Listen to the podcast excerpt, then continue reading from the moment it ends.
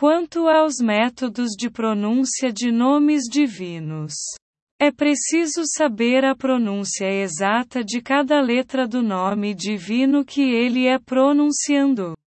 Além disso, ele tem que meditar sobre sua respiração e de onde vem o som a muitas outras coisas enquanto pronuncia o nome divino. Isso é impossível. Mas quando se está em Moshindegadlas, concisão expandida, torna-se possível. Muita sabedoria era necessária para fazer isso direito e era preciso estar em um nível extremamente alto para faça uso dos nomes divinos.